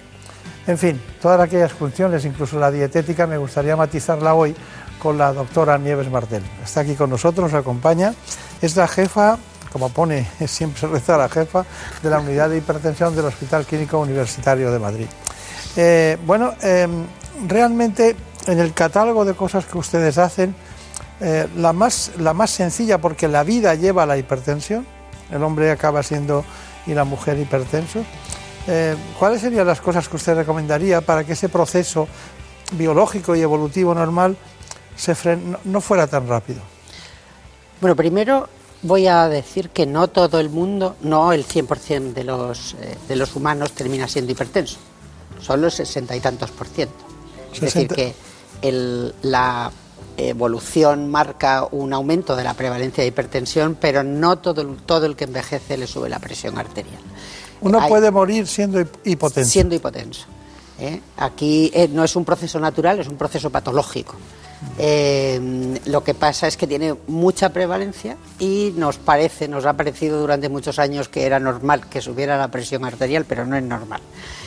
La mejor manera de hacer una prevención antes de que aparezca la enfermedad es en todas, de, manera general, hacer una buena norma de vida y una forma de comer que sea razonable en calorías y lo más variada posible, sin excesos de ningún tipo de, producto, de ninguno. Es decir, ni uno puede hacer exceso de tomar verduras porque al final si hace una dieta con exceso de verdura termina no ingiriendo vitaminas, ni uno puede hacer una dieta a base de proteínas y anchoas porque evidentemente el, cuerpo no, puede metabolizarlas bien. Es decir, dieta equilibrada y lo más variada posible. Y lo único que tenemos que tener en cuenta son la- es la cantidad de calorías que estamos ingiriendo con esa dieta Claro. y hacer ejercicio. Pues usted ha dicho dos palabras que me llaman mucho, razonable y luego equilibrada. Básicamente eh, las ha aplicado sinónimamente para el mismo concepto. ¿Eso qué quiere decir? Todo el mundo sabe, tiene en casa una- un triangulito de la dieta y si no se puede encontrar en cualquier sitio. Ese triangulito de, la- de las recomendaciones de dieta se sigue perfectamente y ahí tenemos una dieta equilibrada y una comida razonable. No hay que volverse loco, hay que elegir la cantidad, hay que comer la cantidad eh, semanal que, que en el triangulito de la dieta pone que, se, que hay que comer, exclusivamente. Lo que se toma todos los días, todos los días, y lo que se toma una vez a la semana, pues una vez a la semana. Con eso eh, tendríamos, daría un vuelco completo el, el perfil eh, de obesidad de, de la sociedad. Bueno, pero eh, ustedes van dando pasos, ¿no? Van dando pasos y de vez en cuando oímos que alguien le estudian y antes de poner un tratamiento le ponen un holter. Sí. ¿Eso por qué es? Pues es fundamentalmente porque no todo el que tiene la tensión alta en la consulta es hipertenso. Hay mucha, hay un porcentaje importante de la población que se acerca, pues más o menos entre el 5 y el 15%, que lo que tiene es una hipertensión de bata blanca. Solo tiene la tensión alta delante del médico, pero el resto de su vida tiene la tensión normal. Y esas pacientes, si bien lo que se ha acordado universalmente es seguirlos, es decir, tomarle la presión arterial de vez en cuando con estos aparatos, eh, en realidad su riesgo cardiovascular no es excesivamente alto. Eh, por eso, antes de hacer una continuación de lo que es el proceso de diagnóstico, o le tomamos la presión cada 20 a la- durante 24 horas al paciente, o le dejamos un aparato en la consulta para que él se haga una automedida en casa, siguiendo unas normas y unas condiciones adecuadas. Está bien. Bueno, eh, parece ser que hay una, una hipertensión de causa desconocida, que nosotros hablamos de esencial, y luego otra que es secundaria. Eh, explíquenos este asunto si puede. Sí, es relativamente fácil. Más o menos el 90% de las hipertensiones son esenciales. Esencial no quiere decir más que que no sabemos por qué se producen. Sabemos muchas, muchas pequeñas parcelas, sabemos que hay alteraciones de intercambio de iones, sabemos que el riñón es, cap- es capaz de manejar peor la excreción de sodio, sabemos muy poquitas cosas que están debajo de la hipertensión esencial, pero de verdad no sabemos la, etiopatogenia. Y luego hay un grupo de enfermedades que dan hipertensión arterial. No es la hipertensión el primer, el problema fundamental de ese paciente, pero se manifiesta muchas veces solo con la hipertensión. Enfermedades del- de la cápsula suprarrenal, que hay dos fundamentalmente, el hiperaldosteronismo y el feocromocitoma, que son dos problemas que tienen solución y muchas veces solución quirúrgica radical, es decir, que se curan. Eh, hay mm, hipertensiones derivadas de alteraciones del tiroides, de alteraciones de paratiroides, de alteraciones de los riñones y de alteraciones de las arterias renales, que son también bastante frecuentes, que es lo que nosotros llamamos las vasculorrenales. Eh, aparte de eso hay otra, un listado bastante largo de otras enfermedades que son menos, menos conocidas, que dan también hipertensión y que en las unidades de hipertensión sí que tenemos ese listado en cuenta y vamos pasando por, todas, eh, por, por todos los ítems para hacer la evaluación del paciente. Esas son secundarias, son una causa que por lo que sea da hipertensión y que la mayoría de las veces las vamos a diagnosticar a través de la tensión alta. Claro. No, y además creo que el feocromocitoma de la cápsula da unas crisis hipertensivas de- a, a brotes que, que ustedes dicen, aquí pasa algo, ¿no? Esto no es, no es vascular, esto viene de otro lado, ¿no? Efectivamente. Dan unas crisis muy, muy severas, con una eh, sintomatología muy compleja y que em, eh, son bastante peligrosas. Y cuando indican ustedes la operación y se, se ponen bien, se- los pacientes se quedan muy contentos. Los ¿no? pacientes se quedan muy contentos porque tener una crisis hipertensiva por, por catecolaminas es una experiencia que debe ser muy mala, según cuentan los propios pacientes. Sí, sí, sí. Y poco frecuente tampoco. Y poco frecuente, sí. Pero en cambio, la forma más frecuente es la vasculorrenal. Sí. Eh, da, la impresión también de que como si sal- saliera del, del árbol de las competencias de lo que es una unidad de hipertensión, que no es así, porque hay que diagnosticarla. ¿Cómo la diagnostican la báscula renal? Pues normalmente con una prueba de imagen renal. Se hacen unas pruebas hormonales, la renina y la aldosterona, y se ve si hay una estimulación de renina, se hace a continuación una prueba de imagen, una mm, arteriografía, y, y se ve si hay una estenosis. Y esa estenosis normalmente se trata poniendo un stent, igual que hacemos a nivel cardíaco, pero a nivel renal. Y normalmente se suelen curar también. ¿Y quién lo pone? Eh, habitualmente el, el radiólogo vascular. Qué bien. ¿Usted le extrañaría que lo pusiera este en un, un cardiólogo, que lo pusiera un nefrólogo, lo- le extrañaría? ¿O, o un experto, eh, o un, o una- un angiólogo? Nor- habitualmente los eh, radiólogos vasculares intervencionistas eh, tienen esa especialidad. Tienen una pasión ahora, además, tienen pasión porque además solucionan, ¿eh? Solucionan mucho. Sí, el radiólogo intencional es un descubrimiento de los últimos 25 años que es apasionante. Sí, y nosotros tenemos la suerte de tener un sitio de radiología vascular en nuestro hospital con unos profesionales que son excepcionales. Tengo que hablar con ellos un día porque este es un tema apasionante. Bueno, pero luego tenemos una, una hipertensión arterial que puede ser aguda y otra puede ser crónica, ¿no? La, la definición de hipertensión es crónica. No, es decir, nadie puede hacer un diagnóstico de hipertensión si no es cifra elevada de presión arterial de forma crónica, es decir, siempre. Las crisis hipertensivas son cosas eh, diferentes. Claro. Ese paciente no es hipertenso, ese paciente tiene una crisis hipertensiva fuera de la cual tiene la presión normal. Se da en el feocromocitoma, se da en algunos eh, episodios de crisis de ansiedad y mm, en algunos episodios eh, relacionados con drogas no legales. Es difícil de entender la hipertensión para los pacientes cuando les hablamos así, ¿no? La aldosterona, ¿no? Eh, eh, de aldosterona, o bien, o bien cuando ustedes hablan de- del, del sistema renina-angiotensina, ¿no? Que son, diríamos, eh, elementos químicos que influyen de una manera muy importante cuando se generan en alterar las cifras de tensión arterial por uno u otro motivo, ¿no? Sí. Es duro. Lo que ocurre es que uno cuando tiene que cambiar eh, el- la forma de comer o su forma de vivir, eh, no, no hace prioridades.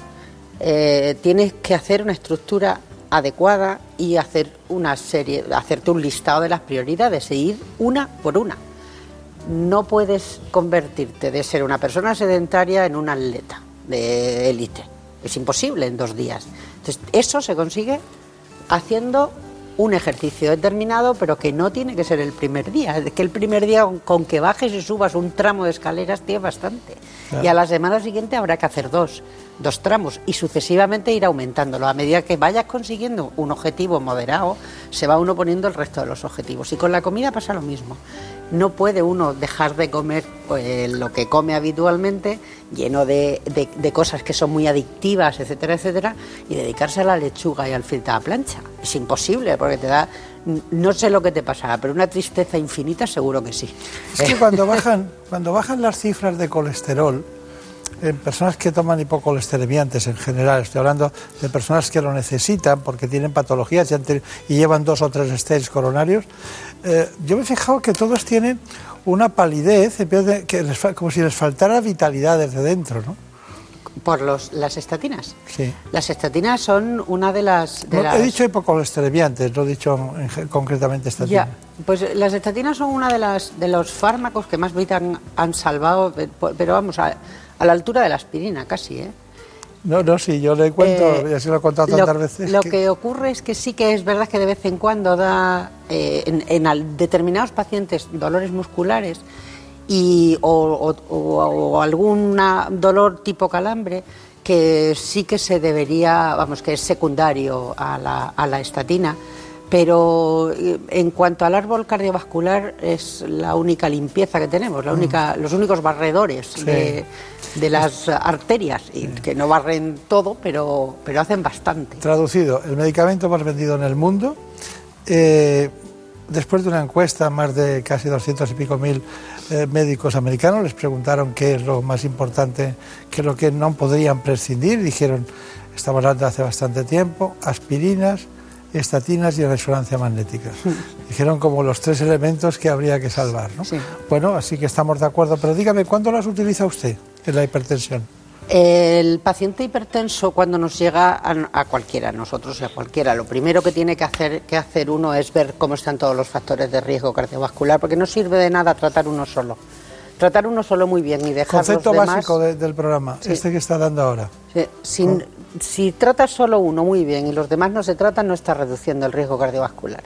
Hay que tratar los tres factores de riesgo, que son los que nos solemos encontrar, colesterol, diabetes e hipertensión, y tratarlos en conjunto. Por tanto, obligatoriamente, cuando uno toma una presión arterial y confirma que el paciente es hipertenso, hay que hacerle, como mínimo, un espectro lipídico, es decir, saber cómo están los, el colesterol y sus amigos, y saber cómo está la glucemia. Y la eh, intervención es una intervención más temprana que tardía de todos. Muy bien. Eh, quería, no sé, quería contarle algo personal de usted y mío, pero mm, pues, luego se lo contaré. Eh, prevención de la hipertensión. Sin duda, el mejor tratamiento de la hipertensión es evitar su aparición. Y para ello es fundamental seguir un estilo de vida cardiosaludable. Está comprobado que fumar aumenta la presión arterial y la frecuencia cardíaca. Por lo tanto, dejar este hábito sería el primer paso para prevenirla. Y lo mismo sucede con la alta ingesta de alcohol. Otra de las medidas preventivas es reducir el peso. Las personas obesas tienen de 2 a 6 veces más probabilidades de desarrollar hipertensión que las personas con un peso saludable. Además, multitud de estudios aseguran que el ejercicio físico regular consigue bajar las cifras de presión arterial. Y es que tan solo 30 minutos diarios de deporte pueden resultar muy efectivos a la hora de mantener la tensión a raya. También hay que tener en cuenta las recomendaciones dietéticas, como reducir la sal y los alimentos que la contengan, sin olvidarnos de consumir verduras, legumbres, frutos secos y cereales, usar aceite de oliva como grasa principal, tomar más aves y pescado y menos carnes rojas. Es perfecto, es perfecto este informe y además dice todo lo que hay que hacer en lo que es la ingesta. El ejercicio físico es lo más difícil, ¿no? Porque, por ejemplo, usted, usted recomienda eso. La voy a apretar, ¿eh? Yo también tendría que hacer más ejercicio pero ¿cuántos pasos da usted al día? Eh, mi objetivo es dar todos los días 10.000 pasos. Me los cuento con un reloj que llevo cuenta pasos. ¿Ah, sí? Sí. Y cuando llego a casa por las noches y no he conseguido, no los he conseguido, no subo a casa y doy vueltas a la manzana hasta que los consigo. Qué curioso. O sea que quedar con usted es un peligro, porque si uno queda a la hora y no, ha dado los pasos. Hay que irse a andar. Es fundamental. Todo el tiempo. ¿Bastaría bien qué equivale en kilómetros? A 7, entre 7 y 8 kilómetros. Ah, justo es lo que... es el mínimo. Sí, el mínimo. El mínimo, lo tiene uno que tener mantenido todos los días. Claro, claro.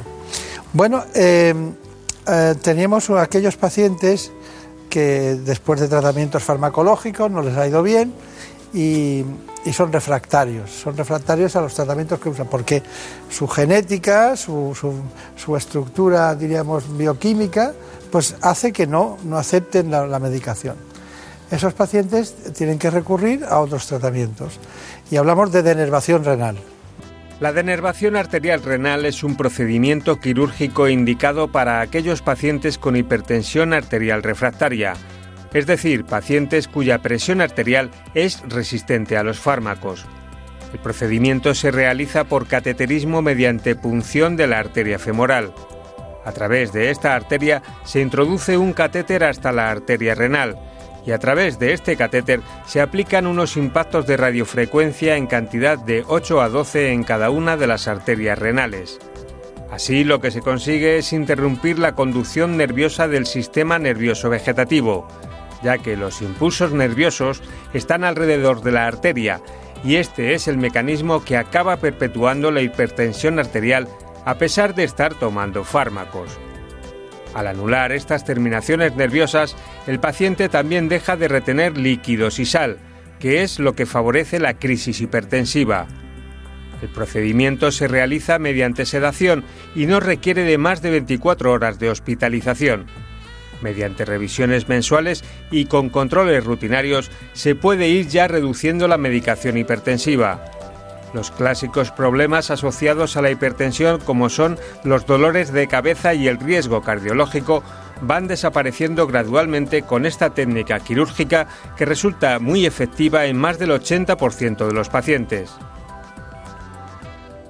Ya ven ustedes, eh, Javier Sanz no tiene resistencia ni, ni, a las arterias ni a nada. Se, se, mete en todos los sitios y nos explica perfectamente todas las patologías. Bueno, estos casos, eh, ¿quién los opera? Bueno, eh, normalmente se suele hacer o lo suele hacer el radiólogo vascular o en este caso sí que lo hacen también los cardiólogos intervencionistas. ¿eh? Sí, porque el, estamos en un territorio más arterial. Eso es. En el, eh, hemos hablado, se ha puesto el reportaje de que se dan entre 8 y 12 impactos, pero ahora se están dando entre 20 y 30 impactos. ¿eh? O sea que es una, un pequeño cambio de actualización de, del tipo de tratamiento. Claro. A mí me gustaría dejar claro una cosa. El paciente refractario es un paciente con presiones muy elevadas que, que, con los fármacos bajan, pero no conseguimos bajarla a una cantidad eh, adecuada, a un, al 14,9, que es cuando los sacas del riesgo vascular. Son pacientes que toman cuatro fármacos o más, no uno o dos fármacos, sino los que hemos comentado, lo que, los que siempre con, de, conocemos, los que conocemos de siempre, perdón, eh, diurético, calcio antagonista y ECASOLA 2, más un refuerzo de uno o dos más, que suele ser un antialdosterónico, que es un tipo especial de, de, diurético que tiene mucha potencia asociado a esos tres. Si con todo eso el paciente no se controla, uno puede plantearse la denervación. ¿Por qué ocurre esto? Pues el mecanismo de elevación de la presión arterial eh, que todos conocemos que del que forma parte volumen y las resistencias periféricas, esas resistencias muchas veces están condicionadas por muchas cosas, pero entre otras por el sistema nervioso. Y el sistema nervioso simpático es capaz de mantener esa, esa vasoconstricción muy elevada y de todos los fármacos que tenemos, que usamos habitualmente, no tenemos ninguno específico que sea potente para inhibir el sistema nervioso simpático. Ese es el problema. Cuando tenemos al paciente ya en esa, en esa situación, conocemos que ese paciente tiene mucha actividad simpática y que ese paciente ya no, no nos da con lo que tenemos porque no tenemos fármacos claro. específicos. Y por eso lo denervamos. Bueno, pues veo que vamos avanzando mucho en todos los aspectos. Eh, prácticamente solo les diría una con, conclusión que con los años que lleva en el clínico, en la unidad del clínico, ahora de jefa, eh, usted ha visto prácticamente, según mi nota, alrededor de 200.000 pacientes. Así que eso sí que es experiencia. Muchas gracias y hasta pronto.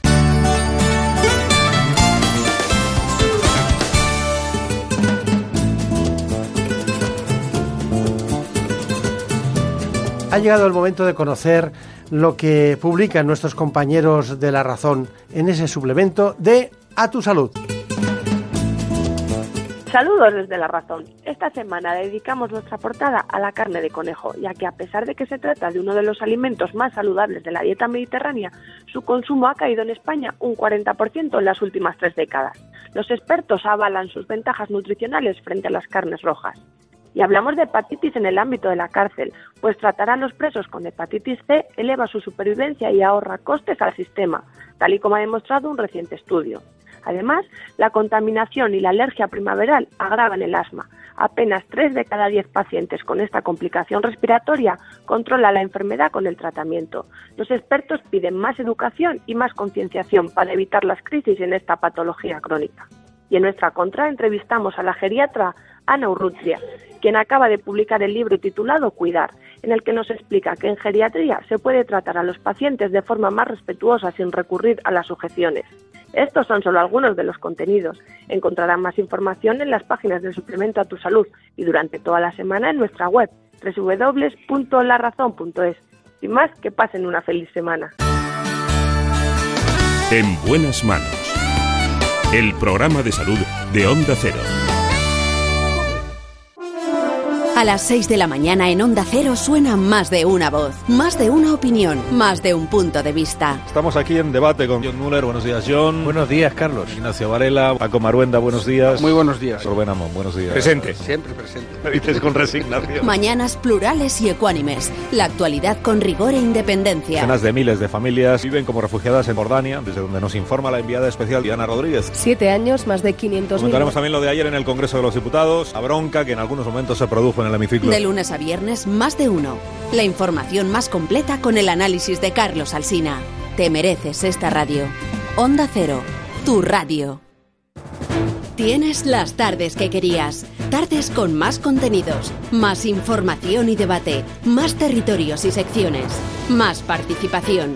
De lunes a viernes tienes cuatro horas con Julia. Más tiempo para disfrutar de la buena radio. Tardes para informarse y para divertirse. Julia en la Onda. De lunes a viernes desde las 3 de la tarde con Julia Otero. Te mereces esta radio. Onda Cero, tu radio.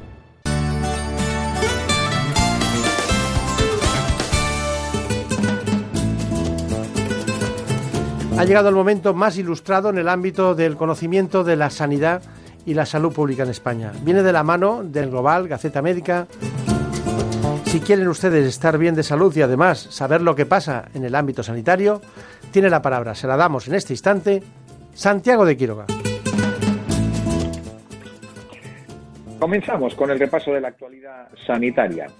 El Global nos cuenta que el Congreso se alinea contra el 16-2012 a las puertas del debate de los presupuestos generales del Estado para este año 2018. El 16-2012 es un real decreto que, entre otras cosas, introducía el copago.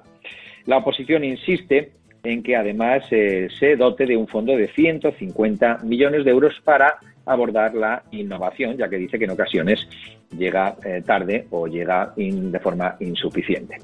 Al hilo de estas peticiones de derogaciones eh, de copagos eh, por reales decretos, la Autoridad Independiente de Responsabilidad Fiscal en la Comisión de Hacienda del Congreso dice que cree muy difícil que España cumpla con la senda de reducción del déficit este año. Y es que mm, se teme que la Administración Central y la Seguridad Social no estarán cumpliendo los objetivos de déficit hasta el año 2037. Las comunidades autónomas, por su lado, van bastante bien, nos informa el Global, pero que entre ellas, Cataluña y Murcia, tienen un horizonte muy largo para cumplir con ese objetivo de déficit. De hecho, lo, lo sitúan más allá del año 2040. Nos vamos a Andalucía. Andalucía pide, nos cuenta Gaceta Médica, al gobierno aumentar las plazas MIR. Y Baleares, por su parte, reduce sus listas de espera de forma significativa. Gaceta Médica nos cuenta que existe una alerta por las multiresistencias en las enfermedades de transmisión sexual. Según la OMS, el crecimiento de los enfermos en caso de gonorrea se debe al aumento de un comportamiento sexual inseguro, al incremento del turismo y a sistemas de detección poco efectivos. Al caso viene la mención de una superbacteria o supergonorrea, en este caso el Reino Unido, que reabre el debate sobre las infecciones de transmisión sexual. Seguimos con la transmisión y con las infecciones, porque nos cuenta Gaceta Médica que tratar a 4.400 internos de las cárceles españolas acercaría la casi eliminación del virus de la hepatitis C de las cárceles, lo cual sería además una medida de salud pública extraordinario y beneficiaría a los presos y a la sociedad en general, sin duda alguna. Nos cuenta a propósito de la enmienda del Grupo Socialista Gaceta Médica que este grupo socialista sitúa la tasa de reposición en el 150%, dicho de otra forma.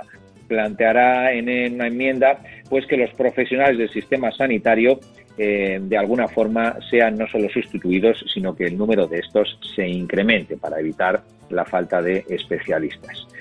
Y nos vamos eh, al global con una sección, la sección de industria que habla de la ley de contratos públicos que exige una mayor transparencia y que esta mayor transparencia es un arma de doble filo, ya que la industria está preocupada por el tratamiento de datos sensibles en torno a los precios en una norma que genera ciertas dudas.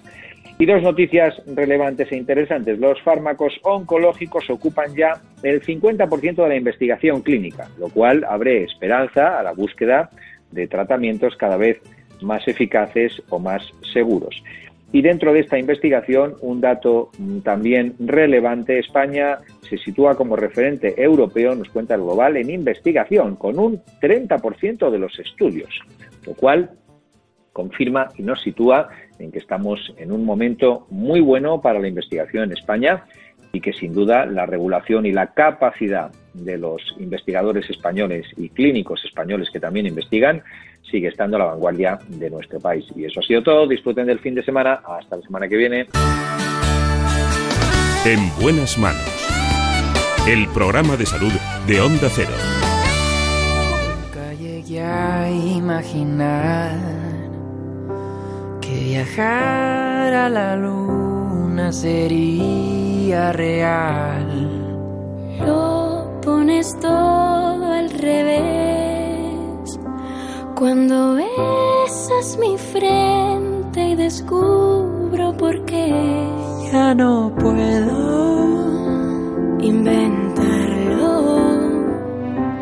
Siento que bailo por primera vez.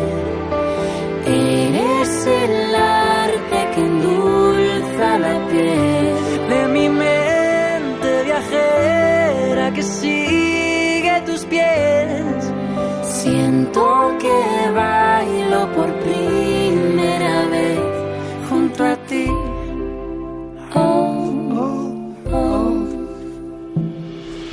Por primera vez, por primera vez, a veces ocurren cosas que alteran nuestra vida. Me refiero a las alteraciones sexuales. Y es que conviene que avisen a aquellas personas que pueden tener problemas de este tipo. Hoy vamos a tratarlos todos, pero básicamente la eyaculación precoz. A mi lado creando una nueva ciudad. Un asunto que también, como pueden comprobar, es de pareja. Nos acompaña el doctor Ignacio Moncada Iribarren, que es urólogo, jefe del servicio de urología del Hospital Sanitas La Zarzuela.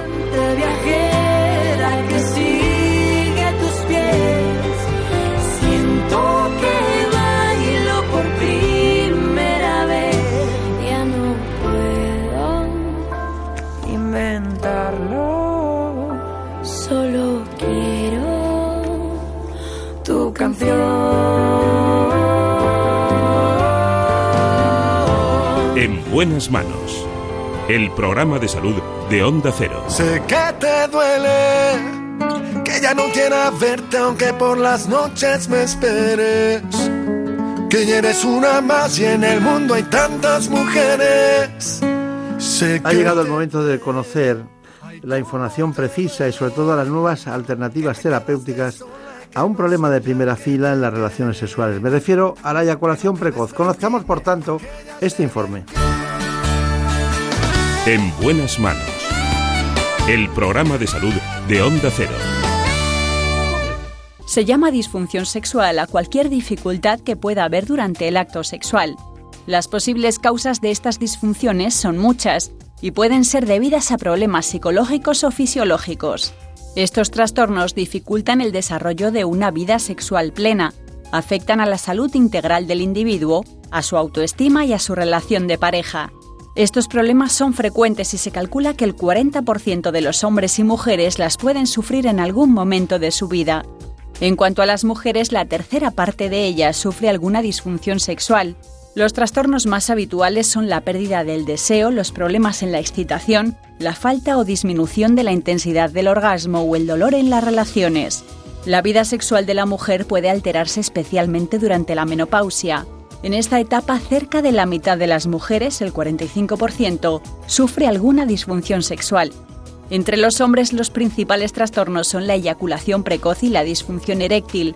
Tanto en ellos como en ellas lo primero que se debe realizar es un buen diagnóstico y elegir el tratamiento dependiendo del tipo de disfunción y la causa que lo origina. Bueno, pues aquí está el doctor Moncada, concretamente él es eh, de segundo apellido Iribarren, es jefe del servicio de urología del Hospital Sanitas La Moraleja, perdón, Sanitas La Zarzuela, ¿no? La Zarzuela en Madrid. Y bueno, tiene una formación académica absolutamente extraordinaria, pero es experto. A mí lo que más me ha llamado la atención es, aparte de estar en grandes hospitales como el Gregorio Marañón, el Rubén Internacional, ahora en el Hospital de Sanitas eh, La Zarzuela, pero he visto que cirujano que ha sido invitado a nivel nacional en más de 10 centros en España eh, para cirugía andrológica compleja e internacional en Italia, Grecia, Alemania, Portugal, Turquía, Reino Unido y Estados Unidos. Está bien eso, ¿no?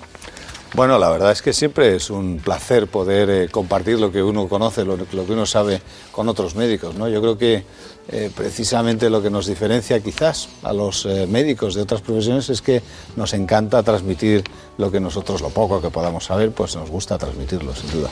Y, la verdad es que usted y yo siempre coincidimos en, en presentaciones del ámbito de la urología, en el ámbito de las disfunciones eréctiles, uno por un motivo, otro por otro. Eh, eh, al aplicar yo la disciplina de la comunicación usted el conocimiento en el ámbito de las disfunciones sexuales de, de, cualquier tipo. Ya sé que es muy amplia su especialidad, hoy nos vamos a dedicar a las disfunciones sexuales. ¿Cuáles serían las más frecuentes que usted ve en la consulta? Bueno, las más eh, frecuentes son para el varón la disfunción eréctil y la eyaculación precoz. Sin duda alguna, los problemas de erección son los que más afectan probablemente a la calidad de vida y, fin, y a la relación de pareja de los hombres y mujeres de la eyaculación precoz también afecta mucho. Las mujeres es un poco distinto, quizás la disfunción sexual más frecuente de las mujeres es el deseo sexual hipoactivo, bajo deseo sexual, poco deseo sexual y es lo que más les afecta también en su relación de pareja. Está bien. Eh, tengo datos que dicen que prácticamente la mitad de los hombres entre 40 y 70 años eh, sufre alguna disfunción eréctil en algún grado. ¿no? Hmm. ¿Es correcto ese...? Sí, esos son datos de un estudio que se hizo hace ya unos cuantos años en, eh, en Estados Unidos, en el área de Massachusetts. De hecho, se llama el Massachusetts Male Aging Study. Es un estudio de, digamos, de envejecimiento de la población y efectivamente dice que la mitad, o 52% concretamente, de los hombres entre 40 y 70 años tienen problemas de erección o tienen algún grado de problemas de erección. La mayoría de ellos tendrán un problema pues más bien leve o moderado, pero hay un porcentaje no desdeñable que tiene también una disfunción eréctil severa y que afecta de una forma grave pues a su calidad de vida. Claro. Y al menos uno de cada cinco hombres no puede alcanzar una erección plena. ¿no? Hmm. Uno de cada cinco es bastante. Es bastante, es un 20%, sí. Es bastante. Es son bastante. muchos hombres los que tienen esto. No son los hombres los que tienen ese problema, también lo tienen sus parejas. O sea que afecta a, a, a un sí, número es un grande asunto de, de, parejas, de sí. hombres y mujeres, claro. Sí, claro, claro. El doctor Ignacio Moncada ha puesto sobre la mesa el símbolo de, del deseo sexual hipoactivo, ¿no? Eh, es un, es un, este, este, claro, da la impresión de que eso puede ocurrir por cuestiones que no conocemos, ¿no? que no tienen métrica, no tienen diagnóstico, ni resonancia, ni TAC. ¿Por qué ocurre? Bueno, eh, el deseo sexual, tanto en hombres como en mujeres, tiene pues muchas facetas, ¿no? Porque desde luego tiene un componente emocional y que depende mucho de la relación de pareja, depende mucho de, eh, bueno, pues hay conflictos de pareja, pero también tiene un componente hormonal y los hombres que tienen, pues, por ejemplo, la testosterona baja, pues tienen menos deseo sexual. Y, con las mujeres pasa otro tanto. Después de la menopausia aparece ese, esa falta de deseo que tienen muchas mujeres y que, bueno, pues trastorna su vida, ¿no? Su vida de pareja y su vida sexual, ¿no? Y, como digo, hay muchas facetas y por lo tanto, efectivamente, es difícil muchas veces de medir, ¿no? Y nos tenemos que fiar de lo que nos dice el propio paciente. Nos dice, pues, eh, pues bueno, es que no noto, no, no tengo deseo, no me apetece y, eso pues me está generando problemas en la pareja. Los medicamentos ansiolíticos son los que se dedican a controlar eh, de una parte la, ansiedad, ¿pueden ser útiles en estos casos?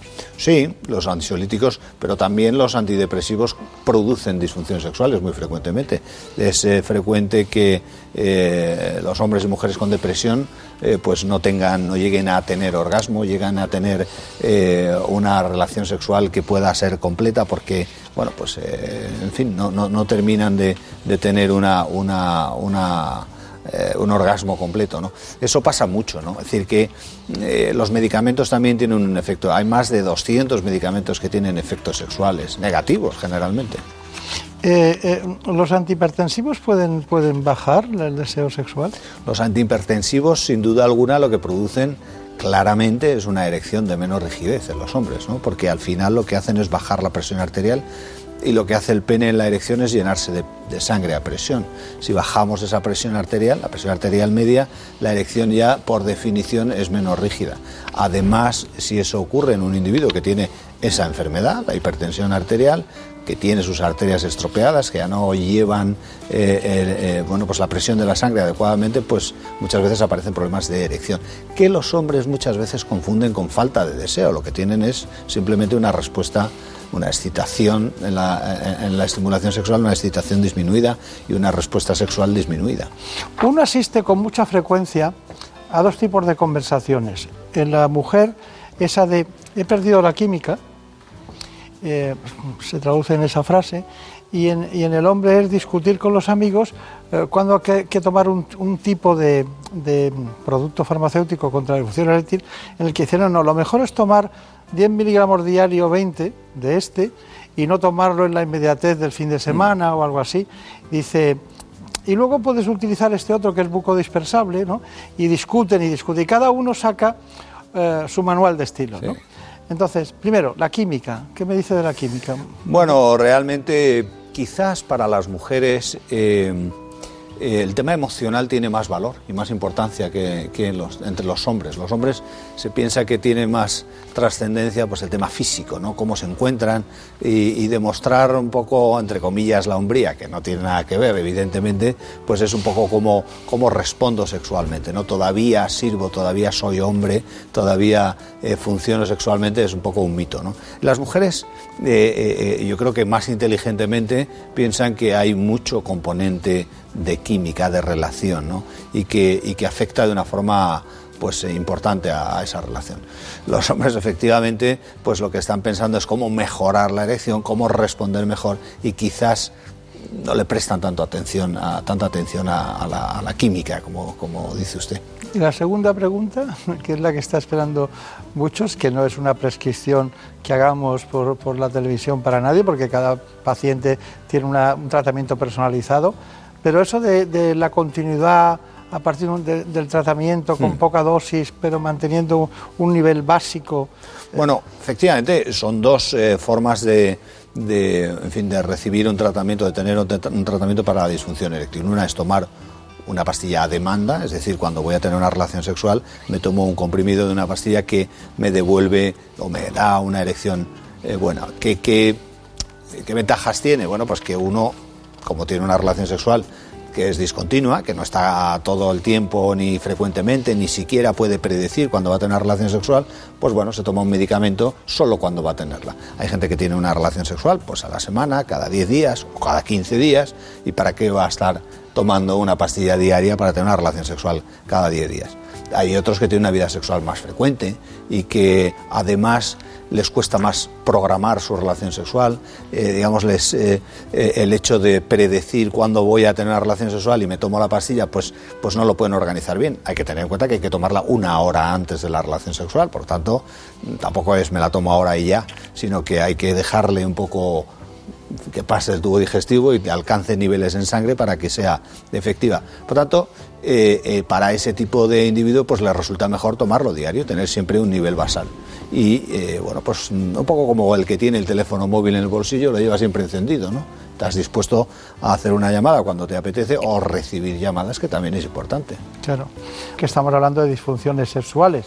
En este caso es un asunto ortodoxo por un especialista en urología el doctor Ignacio Moncada. Hemos tratado las disfunciones eréctiles más frecuentes y, y, todos los tipos de problemas de disfunciones sexuales y ahora quería aportar a todos ustedes una novedad por un nuevo tratamiento parecido para la eyaculación precoz, un proceso que afecta prácticamente al 30% de los varones.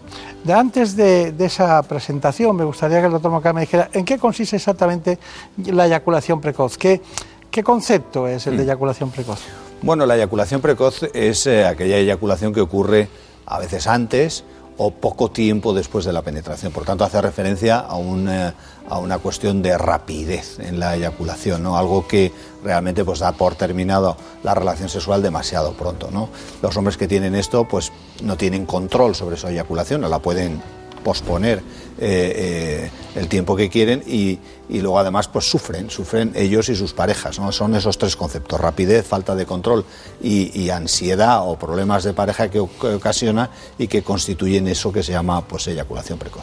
¿Hay algún dato respecto a la, la influencia que tiene en la vida futura de la pareja alguien eh, que no soluciona su eyaculación precoz?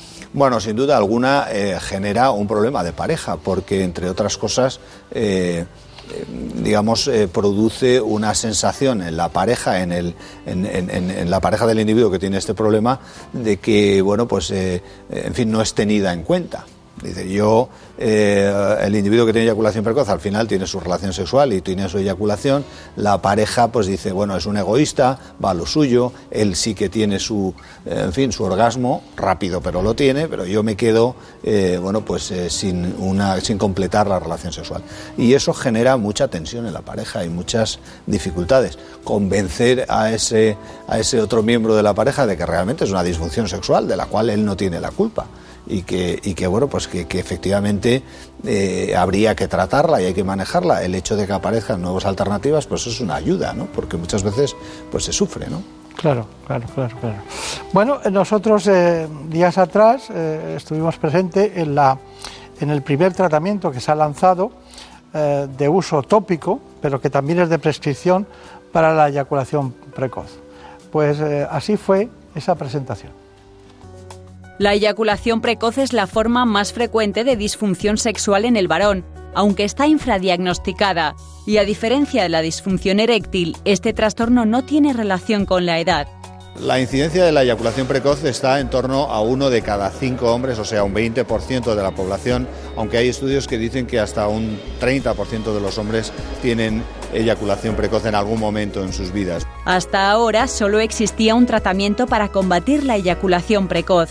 Este nuevo tratamiento tiene algunos beneficios frente a los que ya existían por vía oral básicamente que no se absorbe por vía sistémica, por lo tanto no tiene efectos secundarios de tipo sistémico como mareo, sensación nauseosa, dolor de cabeza, etcétera. En primer lugar, retrasa, la, retrasa el tiempo hasta la eyaculación, desde medio minuto antes de empezar el tratamiento hasta una media de más de tres minutos después de tres meses de tratamiento. Mejora el control de la eyaculación y además alivia la angustia y la ansiedad que produce la eyaculación, tanto la eyaculación precoz, tanto en el paciente como en su pareja. Además, se trata de un fármaco fácil de usar y con pocos efectos secundarios. Este tratamiento lo que hay que hacer es aplicarlo cinco minutos antes ¿eh? de la relación sexual. Son tres pulverizaciones ¿eh?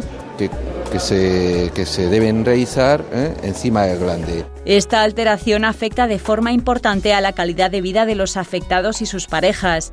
De hecho, según un estudio reciente, la eyaculación precoz genera vergüenza, baja autoestima y falta de confianza. Es importante el tiempo de latencia eyaculatoria, pero lo más importante es la sensación de falta de control. El que no se pueda controlar la, eyaculación genera pues, un, mecanismo de autoobservación y de ansiedad, que es lo que hace que, se pierdan todos los estímulos eróticos y que el encuentro sexual sea absolutamente insatisfactorio y se agrave además la, eyaculación precoz. La, la eyaculación es mucho más rápida precisamente por esta ansiedad que se genera. Un novedoso tratamiento que puede ayudar a controlar la eyaculación de una manera rápida, sencilla y discreta. Bueno, es muy curioso, pero eh, esto que al, final estamos hablando de productos que se utilizan en el spray, que han sido utilizados tradicionalmente en distintos ámbitos de la medicina y de la odontostomatología, concretamente en el aspecto de los anestésicos. ¿Qué le parece a usted? ¿Cuál sería su, ya hemos visto que ha indicado eh, la practicidad de, este asunto, pero ¿lo ve usted de una disponibilidad fácil para los pacientes? Sí, bueno, tiene eh, una enorme ventaja y es que es prácticamente inmediato, a diferencia de una pastilla que hay que tomar y que uno tiene que digamos que absorber y pasar a la sangre, pues esto es eh, de acción tópica, por tanto es inmediato. Y hay que tener en cuenta que eh, dentro del eh, reflejo eyaculatorio, cuando se dispara la eyaculación, lo que ocurre es que hay un aumento progresivo de la excitación, digamos, es un poco, yo utilizo el símil de un termostato, ¿no? Si el termostato está regulado a 25 y uno está eh, recibiendo estimulación, va subiendo la temperatura hasta que se dispara este eh, reflejo eyaculatorio. Eh, en los hombres que tienen eyaculación precoz, este termostato está regulado, digamos, a 20 grados en lugar de a 25 y por lo tanto se dispara antes. Lo que hace este, este nuevo medicamento es hacer que esa temperatura cueste más de alcanzarse. Por tanto, va subiendo más despacio y uno puede tener una relación sexual, una excitación, eh, pues durante un poco más de rato, permitir que la relación sexual sea más natural y más un poquito más prolongada. Según la ficha técnica, eh, he visto que, que, y que según los datos que han investigado, parece ser que a lo largo del tiempo, cuando se va usando, va aumentando el tiempo de ventana en la que hay la posibilidad de tener la relación, ¿no?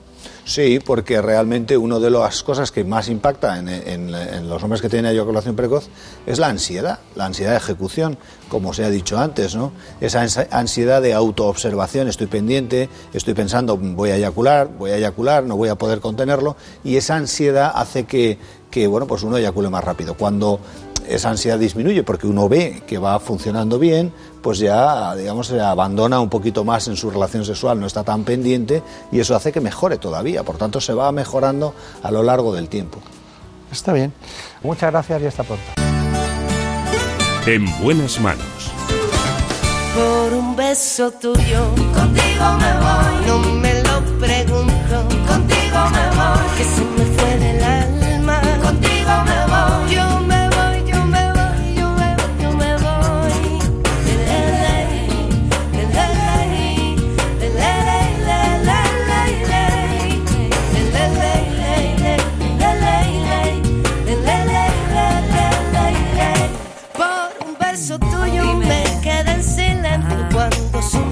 Ya saben, siempre estamos aquí para ayudarles en el inicio o el principio de este domingo con un asunto de primera fila como son los problemas en relación con la salud. Pero ya saben que esto es posible a grandes profesionales.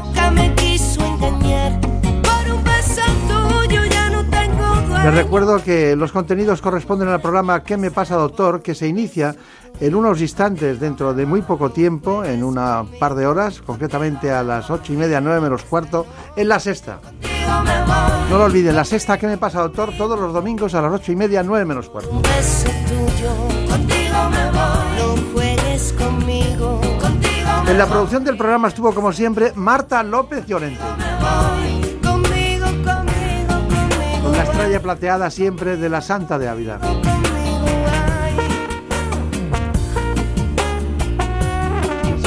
Le ha cogido todo el cuerpo la estrella esta vez. Y quien no pierde la estrella en el firmamento de la radio es nuestro gran amigo, el realizador Óscar Aguilera. Estrellas que volaron alto para no llegar. Por un beso tuyo me quedé en silencio. Como me preguntas si quiero besar. Por un beso Es la radio. Contigo me voy. La mejor compañía en estas horas de la mañana. Que tengan feliz fin de semana.